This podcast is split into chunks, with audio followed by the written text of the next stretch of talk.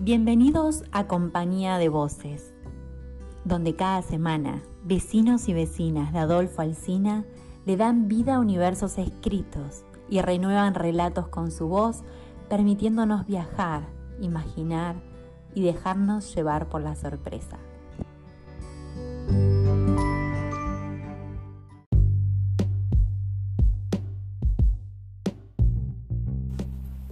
Hoy nos acompaña con su voz Gachi Justel, de Carué, El misterio de las cosas.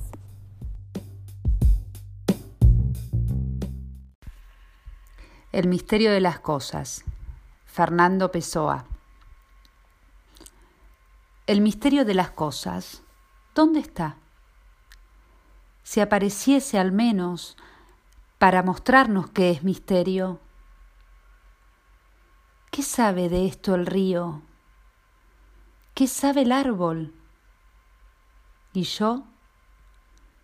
Que no soy nada, ¿qué sé yo? Siempre veo las cosas y pienso en lo que los hombres piensan de ellas. Río con el fresco sonido del río sobre la piedra. El único sentido oculto de las cosas es no tener sentido oculto. Más raro que todas las rarezas, más que los sueños de los poetas y los pensamientos de los filósofos, es que las cosas sean realmente lo que parecen ser y que no haya nada que comprender. Sí, eso es lo que aprendieron solos mis sentidos las cosas no tienen significación, tienen existencia. Las cosas son el único sentido oculto de las cosas.